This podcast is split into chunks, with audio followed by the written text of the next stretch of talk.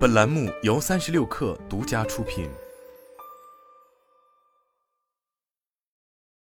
本文来自三十六氪，作者彭苏平。又有地方政府出台文件，鼓励氢能产业发展。十月十四日，北京经济技术开发区发布了促进氢能产业高质量发展的若干措施，对企业发展氢能提出支持举措。其中最主要的方式是资金支持或奖励，比如对于近三年开工的氢能产业重大项目。单个项目的累计奖励金额最高可达到三千万元，包含资金奖励在内的支持政策覆盖了创新生态营造、产业集群培育、示范应用推广等方面，贯穿了研发、生产、应用等几乎全产业链环节。文件提出，支持企业加大研发投入。对氢能领域研发费用较上年度增长超过目标值的大中型重点企业、专精特新小巨人企业，高出部分的百分之二十，将被给予支持，上限可达三百万元。有重点研发项目的，资金支持的力度会更大。例如，获得国家、北京市重大专项的项目，北京经开区将最高一比一的资金配套，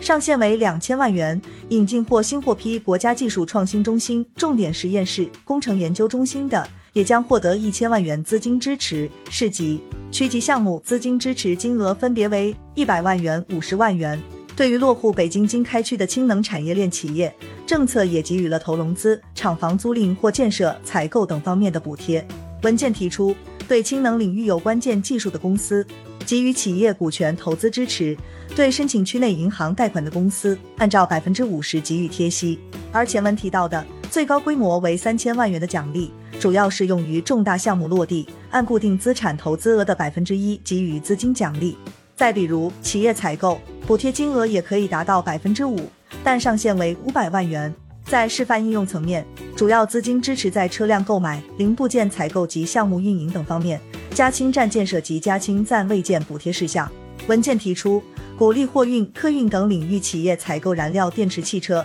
在京津冀燃料电池汽车示范城市群，在示范期内购买燃料电池汽车且纳入示范应用项目的，对企业给予资金支持。示范期第一年度至第四年度，奖励金额分别是国家奖励资金的百分之四十、百分之三十、百分之二十、百分之十。对于燃料电池关键零部件产品应用于国内示范城市群车辆的，资金支持标准是国家综合评定积分奖励资金的百分之三十。文件还支持燃料电池汽车在各个领域的示范应用，比如鼓励燃料电池汽车融入高级别自动驾驶示范区建设，在环卫清扫、城市管理等领域落地的，将奖励项目投资额的百分之三十；而在叉车、无人机、轨道等交通领域的拓展应用，以及氢能园区、零碳园区等多元应用场景项目，都将奖励百分之二十的项目投资额。不过，在加氢站建设和氢能使用环节，均未见明显的资金补贴。关于加氢站建设，文件称，